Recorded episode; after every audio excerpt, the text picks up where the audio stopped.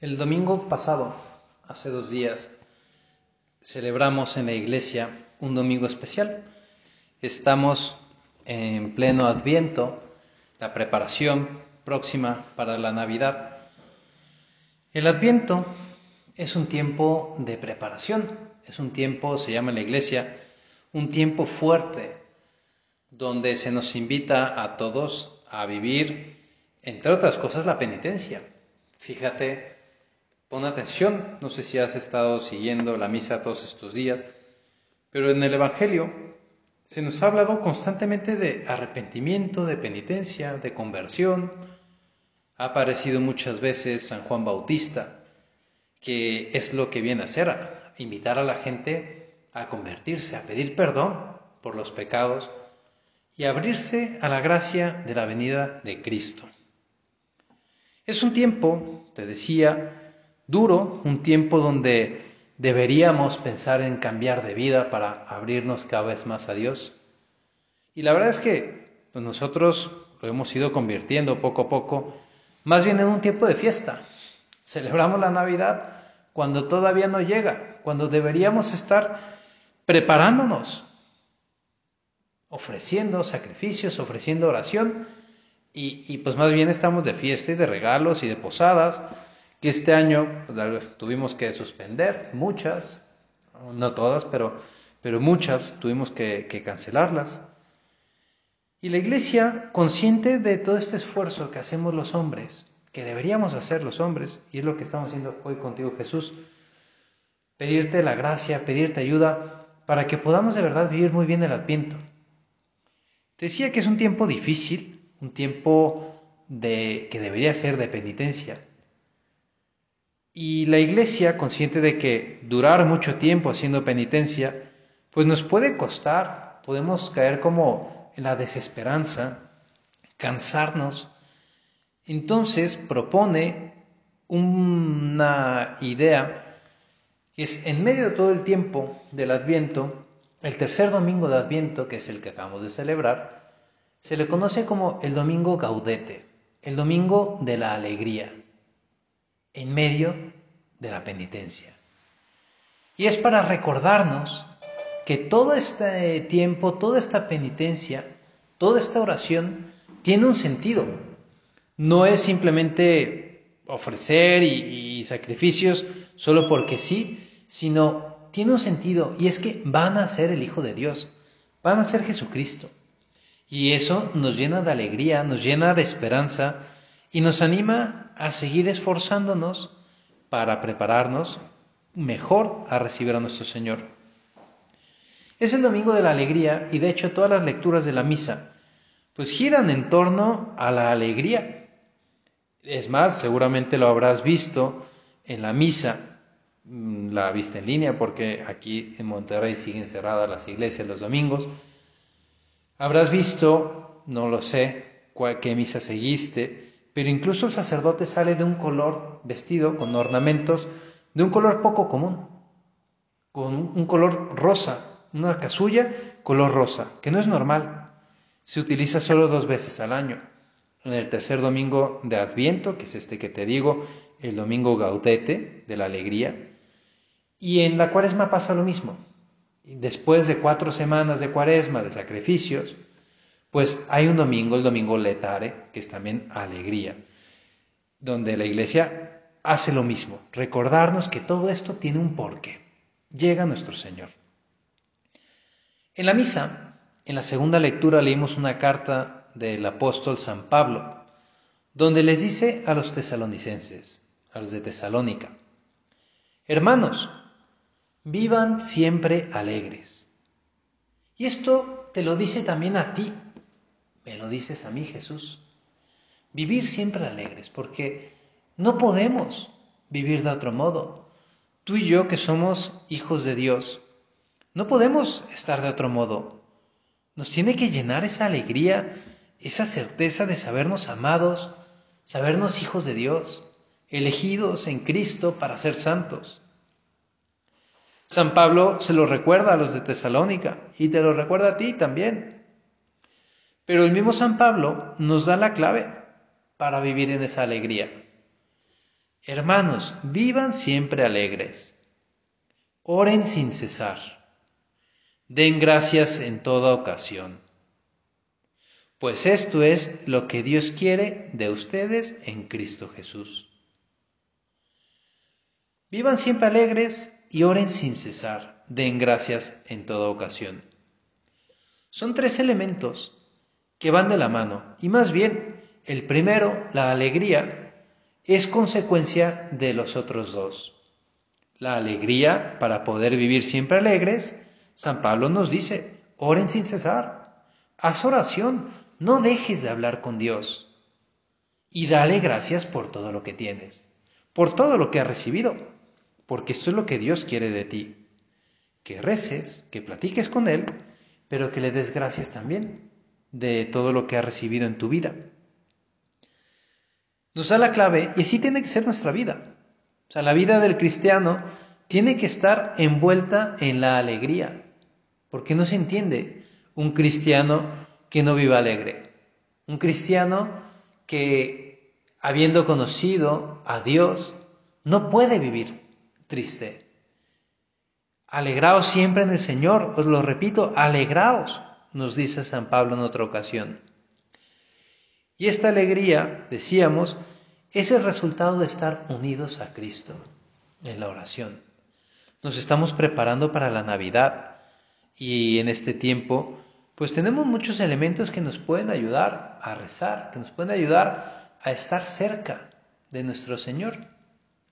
No sé si tuviste oportunidad de ver la meditación que mandé al colegio hoy en la mañana. Ya sé que ustedes, muchos de ustedes ya están de vacaciones y que no se conectan para verla, pero no sé si alguna lo ve después por su cuenta. Y ahí les contaba un detalle, una, cosa muy sencillita, muy, muy boba quizá, pero que te puede servir. Este tiempo de Navidad, acercarte a hacer un ratito de oración delante del nacimiento.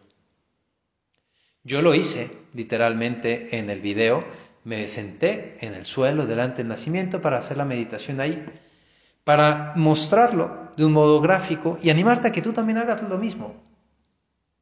Tienes al niño Jesús en tu casa. Es un símbolo. Aquí en el oratorio lo tenemos realmente. A Jesús hecho Eucaristía, transformado, pero presente realmente, para que tú y yo platiquemos con Él. Tú en tu casa no tienes el sagrario, pero tienes al niño Jesús. Acércate. Oren sin cesar, nos dice San Pablo. Ora sin cesar. Acércate a hacer ese rato de oración con nuestro Señor y dale gracias por todo. Porque si tú entras en comunión con Dios, entonces tu alegría será completa. El hombre, para ser feliz, necesita encontrarse con Cristo. Y eso lo vemos, es muy bonito, nos recuerda el Papa Francisco, que la alegría es fruto del encuentro con Cristo. Nos dice así, la alegría del Evangelio llena el corazón y la vida entera de los que se encuentran con Jesús. Quienes se dejan salvar por Él son liberados del pecado, de la tristeza, del vacío interior, del aislamiento. Con Jesucristo siempre nace y renace la alegría. Y es verdad, Ponte a pensar en el Evangelio. Tú más o menos conoces el Evangelio, procuras leerlo de vez en cuando, poner atención en la misa. Todos los personajes que se cruzan con Cristo terminan alegres. Todos. Todos menos uno. Piensa en Juan el Bautista. Juan el Bautista que todavía en el vientre de su madre, Santa Isabel, acuérdate que Santa Isabel era la prima de la Virgen María, a quien la Virgen fue a visitar justo después de la Anunciación. Y en cuanto la Virgen llegó a ver a Isabel, el niño, San Juan Bautista, saltó de alegría, saltó de gozo en el vientre de su madre, solo por sentir la presencia de Cristo que venía en el vientre de la Virgen María. Piensa en los pastores, a los que se le anuncia, se les aparece el ángel justo después del nacimiento de Cristo. Se le aparece el ángel a los pastores y les dice, una gran alegría que lo será para todo el pueblo. Hoy os ha nacido en la ciudad de David el Salvador, que es el Cristo, el Señor. Les transmiten esa alegría. Nació Cristo y los pastores, felices se acercaron a alabar a nuestro Señor. Los reyes magos también nos dice el Evangelio que venían siguiendo una estrella y de repente la estrella se ocultó. Fueron a pedir informes a Herodes y Herodes les indicó dónde, dónde tenía que nacer el Mesías. Y cuando ellos se encaminaron, volvieron a ver la alegría, la, pues, volvieron a ver la estrella. Y dice el Evangelio que se llenaron de inmensa alegría porque apareció la estrella, la estrella que los llevaba a Cristo. Piensa en la alegría de los paralíticos, del ciego, de los leprosos, de todos los enfermos que fueron curados por Jesús la alegría de la viuda de Naín al ver resucitado a su hijo. La alegría de Saqueo, ¿te acuerdas de Saqueo? Aquel hombre que era cobrador de impuestos, que estaba ahí sentado en el telonio, en la mesa, en el banco del cobrador de impuestos, se enteró que venía Jesús y como era bajito de estatura, se fue corriendo y se subió a un árbol para ver a Cristo. Encima del árbol cruzó su mirada con el maestro. Y fruto de ese encuentro, de ese cruce de miradas, Saqueo bajó del árbol y organizó un banquete para celebrar que había encontrado a Cristo. Piensa en la alegría también de, del buen pastor, del buen pastor, ¿no? Del buen ladrón. El buen ladrón, aquel ladrón que había vivido toda su vida haciendo maldades y en el último momento en medio de la pasión, del tormento, de la cruz, que también el ladrón está siendo crucificado como fue nuestro Señor. En medio de ese tormento, le dice al Señor, Señor, ayúdame. Y Jesús le dice, yo te aseguro que hoy mismo estarás conmigo en el paraíso. ¿Qué paz, qué alegría habrá sentido al final de su vida al escuchar esas palabras del Maestro? que le dicen, tú estarás conmigo. Piensa en María Magdalena, en los apóstoles, los discípulos de Maús, que van caminando y se encuentran con Cristo resucitado. María Magdalena cuando se cruza con Cristo resucitado. Los apóstoles, los discípulos de Maús, volvieron a casa saltando y comentaban entre ellos, ¿no es verdad que ardía nuestro corazón mientras nos explicaba las escrituras? porque habían encontrado a Cristo. Todos los personajes del Evangelio que se cruzan con nuestro Señor se van alegres, te decía, menos uno. Hay uno de ellos, el joven rico, que era bueno, era un hombre que había vivido los mandamientos toda su vida. Pero cuando nuestro Señor le dice, ven, acércate, Deja todo, vende tus posesiones y ven conmigo. Quédate cerca de mí. Nos dice el evangelista que se marchó triste porque era muy rico. Se marchó del Señor y por eso se puso triste. Todos los demás se acercaron a Cristo y se llenaron de gozo. ¿Y tú? ¿Cómo estás viviendo este tiempo de preparación para la Navidad? ¿De verdad estás buscando la alegría profunda, verdadera del encuentro con Cristo? ¿O te estás dejando llevar por una alegría meramente superficial y consumista? Porque corremos un riesgo. El Papa Francisco nos advierte y nos lo dice. En este tiempo en que hay tanto consumismo, dice, hay un gran riesgo en el mundo actual. Con su múltiple y abrumadora oferta de consumo. Es una tristeza individualista que brota del corazón cómodo y avaro, de la búsqueda enfermiza de placeres superficiales, de la conciencia aislada.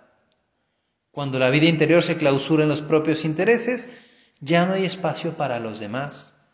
Ya no entran los pobres, ya no se escucha la voz de Dios, ya no se goza la dulce alegría de su amor ya no palpita el entusiasmo por hacer el bien. Cuando nos cerramos a nosotros mismos, no dejamos espacio para Dios. Y entonces en el alma brota la tristeza, como sucedió con el joven rico que se aparta. Se aparta de Dios, no está Dios y su vida se vuelve triste. La alegría cristiana no es una alegría que podríamos llamar fisiológica, no es una sonrisa pura, es un movimiento interior, es una sensación mucho más profunda, que incluso es compatible con situaciones de dolor. La alegría de un enfermo que, ha recibido los sacramentos y que está preparado para, para entregar su vida. La alegría de muchos personajes que hemos visto dar su vida por Cristo. La alegría de gente común con la que coincidimos todos, que en medio de todos estos tormentos que estamos viviendo ahorita de la pandemia, saben llevar la vida de la mano de Dios. Y en medio del encierro, en medio de no poder salir, es gente que van con una sonrisa. Y qué padre es cruzarse con alguien que lleva una sonrisa en la boca. La alegría, te decía, es compatible incluso con el dolor, con, con situaciones de dificultad. Y así le pasó a Santo Tomás Moro. Yo no sé si te acuerdas de la historia, la vida de Santo Tomás Moro, que era canciller de Inglaterra. Él era el canciller del rey Enrique VIII. Enrique VIII resulta que estando casado, pues quiso separarse de su mujer y casarse con otra. Y Tomás Moro, siendo canciller, era un hombre bueno, un hombre piadoso, le dijo que aquello no estaba bien y le recomendó que no lo hiciera. Y no le gustó nada al rey que le dijeran lo que tenía que hacer. Y el rey, como estaba necio en que quería hacer su capricho, mandó encarcelar a Tomás Moro. Lo condenó a muerte. Lo mismito que le pasó también a San Juan Bautista cuando fue con Herodes. Y le dijo que no estaba bien aquello que estaba haciendo. Y Herodes también lo mandó encarcelar. Pues Santo Tomás Moro estaba encarcelado. Todavía no se decretaba su sentencia de muerte.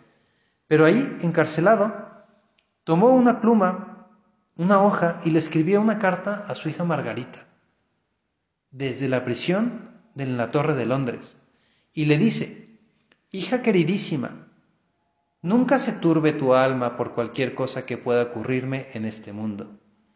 Nada puede ocurrir sino lo que Dios quiere. Y yo estoy muy seguro de que sea lo que sea, por muy malo que parezca, será de verdad lo mejor. Qué ejemplo de este hombre, por eso es santo. Porque él, en medio de ese tormento, en medio de esa prisión, de esa condena, supo ver la mano de Dios. Y entonces, en medio de la situación difícil, es un hombre alegre. Tú y yo tenemos que aprender que la alegría, la verdadera alegría, la encontramos en Cristo nuestro Señor y ahora estamos en un tiempo propicio para buscar, buscar a Cristo. Tenemos, lo tenemos en nuestras manos, tenemos al niño que nos ayuda. Tenemos la Eucaristía también. Todo este tiempo me ha tocado escucharlo muchas veces. La gente que, que me dice, Padre, me he sentido solo porque no hemos podido ver al Señor. Pues ahora, en esta preparación próxima para la Navidad, quedan 10 días, menos de 10 días para, para la Nochebuena, piensa si tú no podrías acercarte físicamente a Dios. Y me refiero concretamente a la Eucaristía. Si queremos de verdad vivir esta Navidad en ese entorno de paz, de alegría que cantamos y que celebramos, que no se quede en una alegría meramente fisiológica y que vayamos a la verdadera alegría al encuentro con Cristo. No sé todavía si el día 24 estarán las iglesias abiertas o no, 24 o 25. Te pedimos Jesús que sí, que estén abiertas. Pero, como dicen, si son peras, son manzanas, mientras tanto, tú ve a misa un día de estos. Toma las medidas de prudencia necesarias, ponte tu careta y tu, y tu mascarilla, tu cubrebocas, y lánzate a misa. A recibir a Jesús. Acércate, por supuesto, en primer lugar a la confesión. Este tiempo, qué padre que, podría, que, que podamos regalarle a Jesús por Navidad. Es su cumpleaños, es su nacimiento. Regalarle a Jesús nuestra cercanía, sabiendo que en realidad el regalo es para nosotros, que nos llevamos la alegría de haber recibido a Cristo nuestro Señor. La alegría es estar con Cristo, en la oración, pero también en los sacramentos. Pídele a nuestro Señor y tú haz el esfuerzo, pon de tu parte para que puedas estar cerca de Cristo, que puedas celebrar muy bien esta Navidad, que puedas prepararte muy bien para la fiesta de Navidad, dándole tu vida, tu vida entera al Señor, ofreciendo esas incomodidades de ir quizá a la iglesia un poco nervioso, lo que sea, pero acercarte a recibir a Jesús, pasar por la confesión, sabiendo que todo eso nuestro Señor te lo paga con creces, te lo premia todo esfuerzo que hagas por encontrarlo. Madre nuestra, tú estás con Cristo y por eso tú, Madre, eres la mujer más alegre del universo. De hecho, a la Virgen la invocamos en las letanías del rosario como la causa de nuestra alegría. ¿Por qué es la causa de nuestra alegría? Porque gracias a ella, Cristo, Jesús, el Hijo de Dios, tomó un cuerpo y vino a este mundo entre nosotros. Así que ella es la causa de nuestra alegría, porque nuestra alegría es Jesús. Madre nuestra, tú que hiciste con tu libertad, aceptaste el plan divino, y, ayudaste, cooperaste plenamente a la venida de nuestro Señor a este mundo. Te pedimos que nos ayudes para que también nosotros podamos aceptar a Cristo en nuestra vida, sabiendo que sólo así seremos verdaderamente alegres. Santa María, causa de nuestra alegría, ruega por nosotros.